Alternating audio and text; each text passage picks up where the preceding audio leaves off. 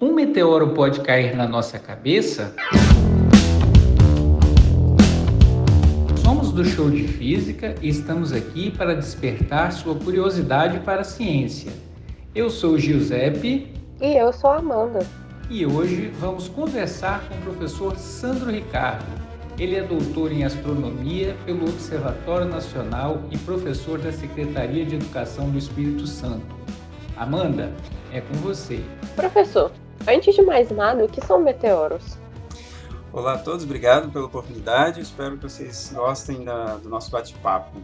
Esse assunto é muito interessante, né? Os meteoros eles chamam muita atenção e o legal deles é que eles estão acessíveis a todo mundo, né? Basta um observador mais atento olhar para o céu e numa noite qualquer você consegue ver aí até uns 10 meteoros. Né? Mas o que, que, são os meteoros, né? como você perguntou, Amanda? São fenômenos luminosos que acontecem na nossa alta atmosfera, na verdade provocado pela queda de um objeto é, que vem do espaço, né? pedaços de rocha, metal ou gelo, que vem do espaço, entram na nossa atmosfera com uma altíssima velocidade e esse atrito é, com a atmosfera gera uma luz por ionização dos gases da atmosfera, né? E essa luz azulada que a gente chama de meteoro, que é popularmente conhecido como estrela cadente, né?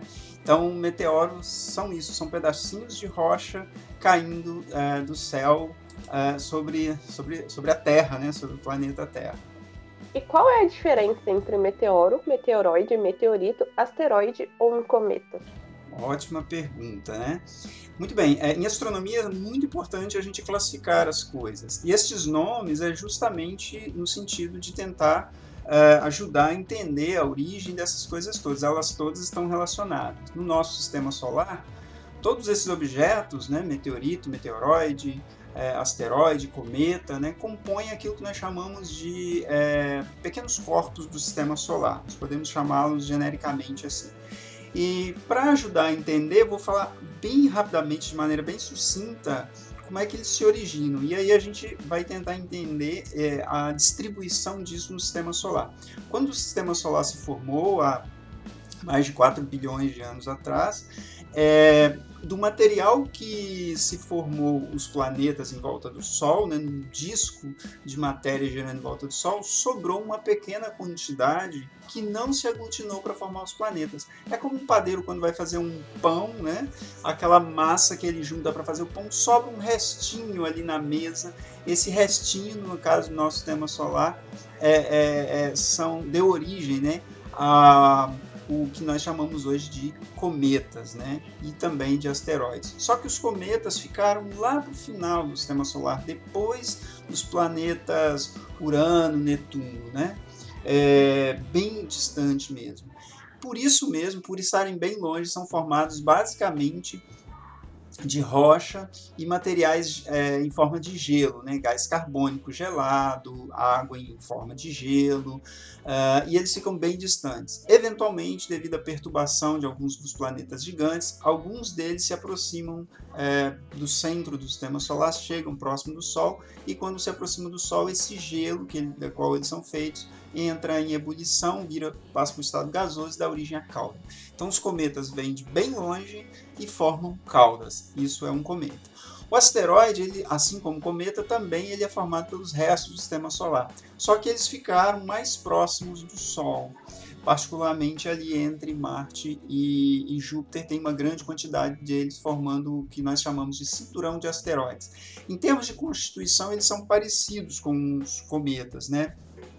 A diferença, entretanto, é que, em geral, os asteroides não têm essa grande quantidade de gelo. Eles têm, ah, os mais distantes uh, do, do, do, Sol, têm aí uma, uma, quantidade de gelo, que nós chamamos de voláteis, né?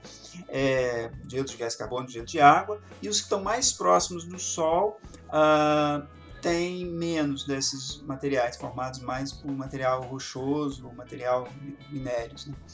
É, de qualquer modo, a, a, o cometa tem muito mais gelo e forma cauda quando se aproxima do, do, do Sol. Né? Então tem essa pequena diferença. O meteoro, meteoroide já é um objeto menor ainda que um asteroide, né? Asteroides podem ser muito grandes, né? Dezenas de quilômetros, centenas de quilômetros, há asteroides com alguns milhares de quilômetros. Uh, cometas também podem chegar a centenas de quilômetros de, de diâmetro. Já o meteoroide não, ele atinge alguns centímetros, né? E os meteoroides são pedaços de cometa ou pedaços de asteroides que se desprenderam e eventualmente caem na Terra.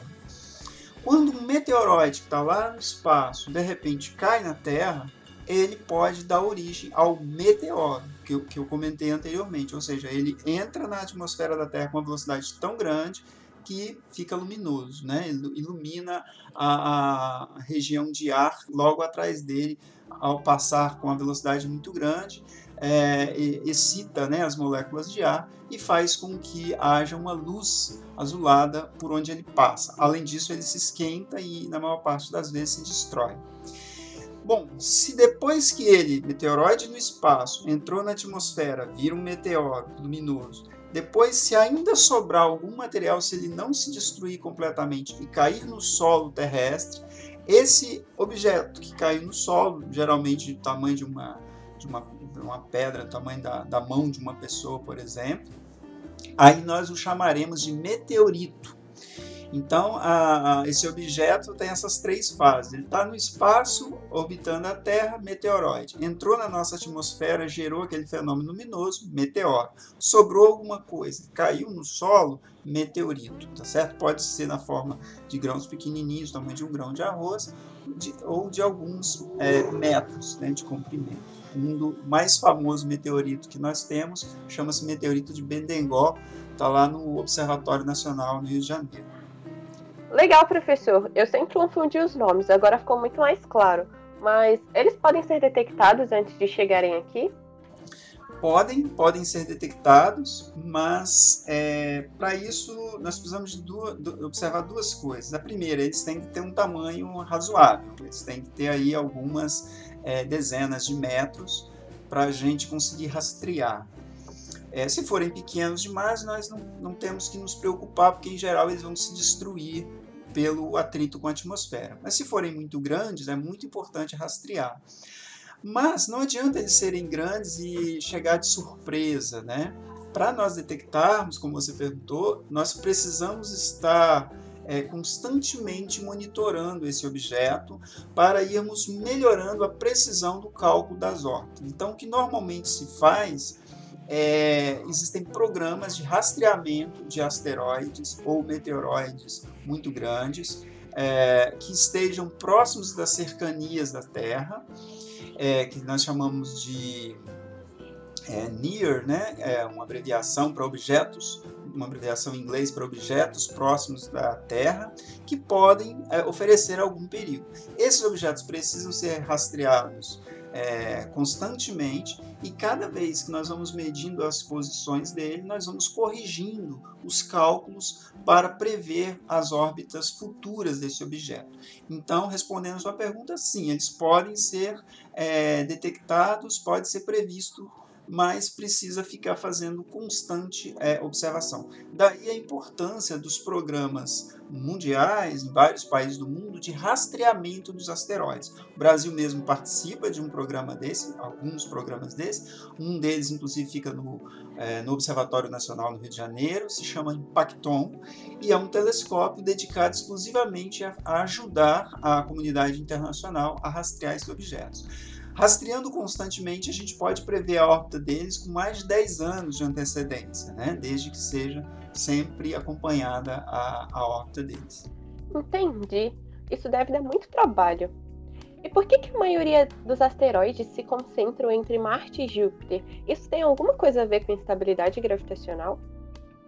É, isso é bem legal, né? Ah, no passado, quando começaram a se observar asteroides, quando foram melhorando as observações astronômicas, é, na hora quando você é, quando você ia colocando num gráfico entre é, um gráfico de distância pelos, é, do Sol pela quantidade de asteroides, então você coloca o Sol no centro e vai é, dispondo né, é, o, os objetos em ordem de distância. Então, Tem planeta Mercúrio, planeta Vênus, planeta Terra, planeta Marte, né? em distância ao Sol. Quando você faz isso, a maioria dos asteroides observados ficava concentrado, como você falou, ali entre Mercúrio e, perdão, entre Marte e Júpiter. É, e mesmo assim, eles se concentram em grupos dentro dessa, dessa faixa entre Marte e Júpiter. Então, esse grupo, do, grupo de asteroides entre Marte e Júpiter ficou conhecido como cinturão principal de asteroides.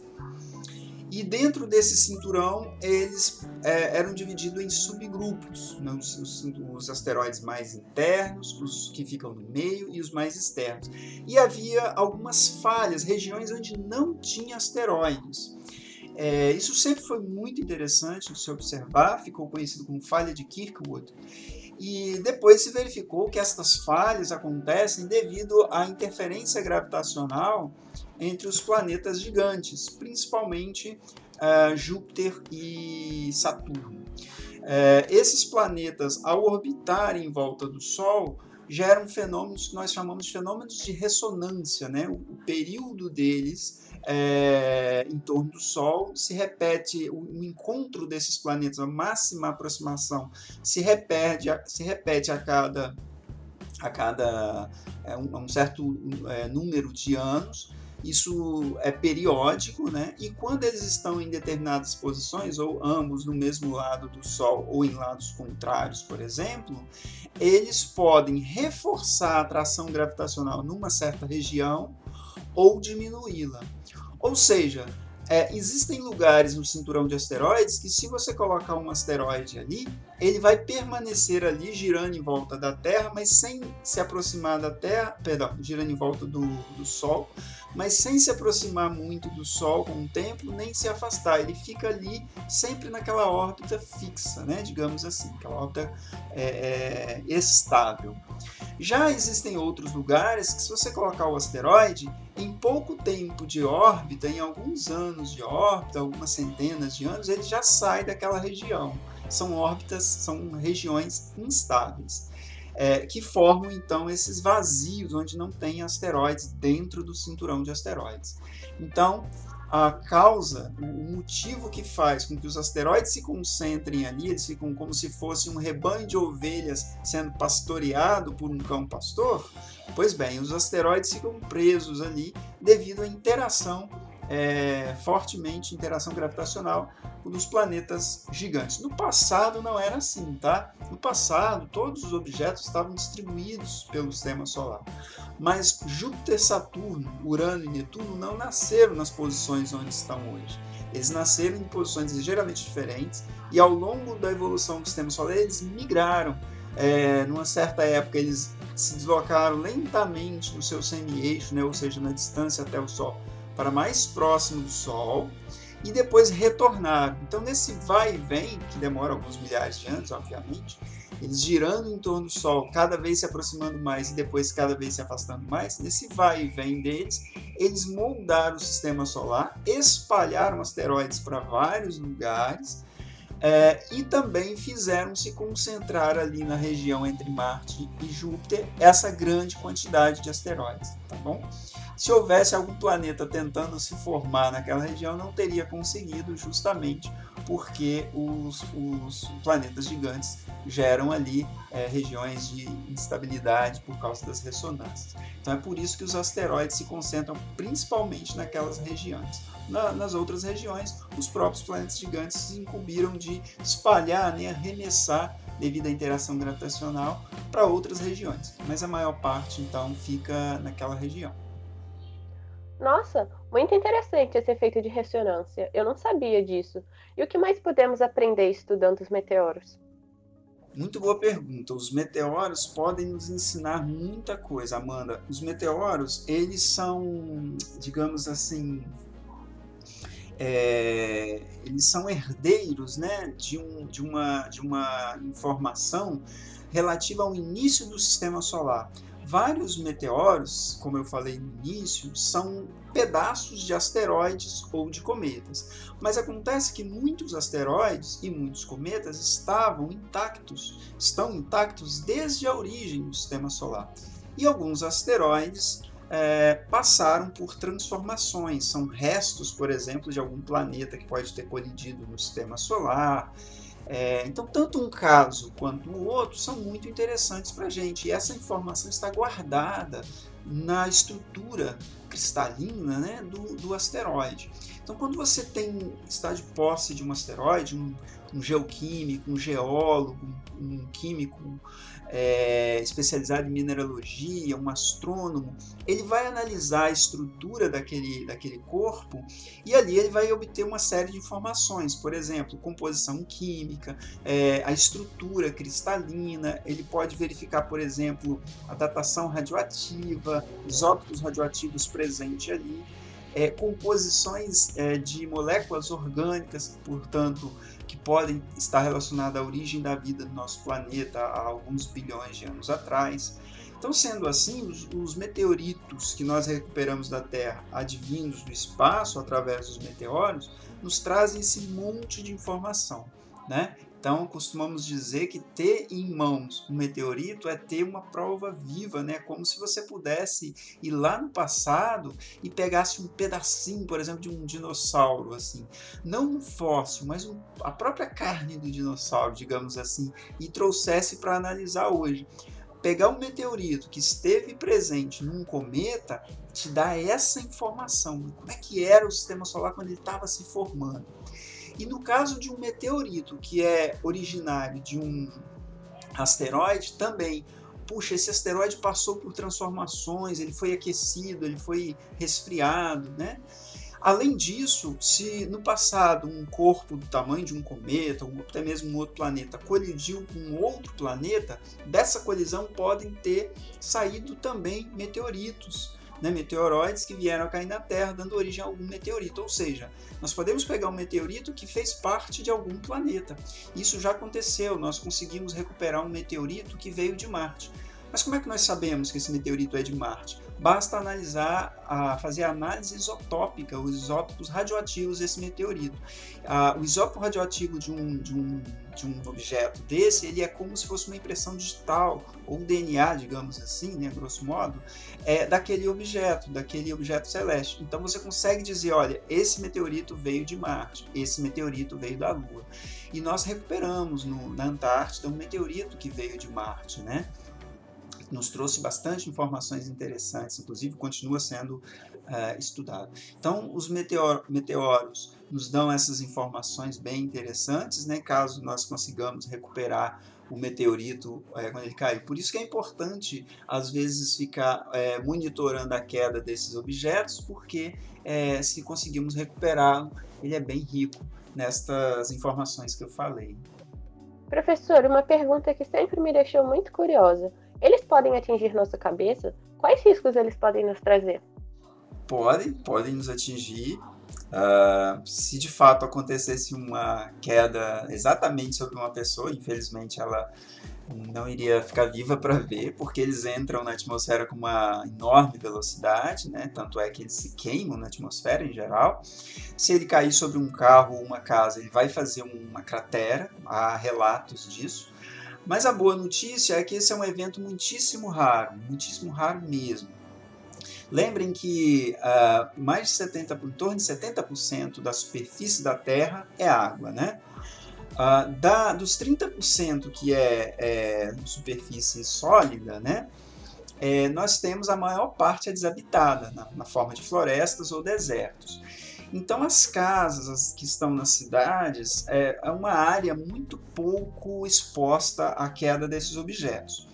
É, ainda assim, pode cair, existe uma, uma, probabilidade, mas a gente tem como fazer a conta dessa probabilidade e ela é muitíssimo baixa, tá?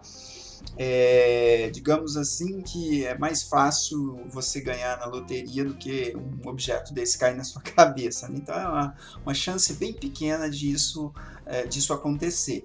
De qualquer modo, com, é, é, é, não que o fenômeno em si seja raro. Repare que, como eu disse no início, bem no início, numa noite estrelada, você consegue observar até 10 meteoros por noite. E na época das chamadas chuva de meteoros, você consegue observar até é, 20, 30, 40 numa noite, chega a 100 objetos desses numa única noite.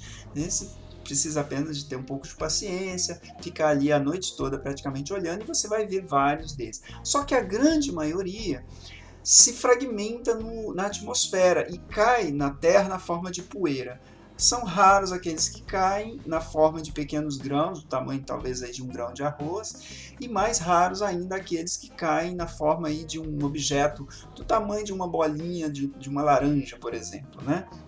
que poderiam então é, causar algum, algum estrago. Então, Uh, não se preocupem, não precisam de ficar assim, ninguém precisa ficar preocupado com, com a queda de um objeto desse. Agora, se você for um sortudo que encontrar um objeto desse, você pode doá-los, você pode vendê-los, né? É, eles são facilmente diferenciáveis de uma pedra comum, eles geralmente são escuros, pretos, né? Por causa da, do atrito com atmosferas, eles se queimam na sua superfície, então eles têm um, um aspecto bem escuro e vitrificado, porque derrete mesmo, né? As temperaturas são altas, acima de, de 3, 4 mil graus Celsius por causa do atrito, e eles ficam com um aspecto vitrificado. É, então, tem, se você achar uma coisa desse tipo, há uma chance de que seja um objeto é, desse tipo, né, um meteorito, e aí você é um sortudo. Espero que, que, que você doe para a ciência. Professor Sandro, muito obrigado por essa verdadeira aula sobre os meteoros e demais corpos celestes. Obrigado a você que ficou com a gente até aqui. Espero que tenha despertado sua curiosidade sobre esse assunto. Se você gostou, não esqueça de recomendar para os seus amigos e seguir a gente no Instagram, arroba Show de Física. Até a próxima!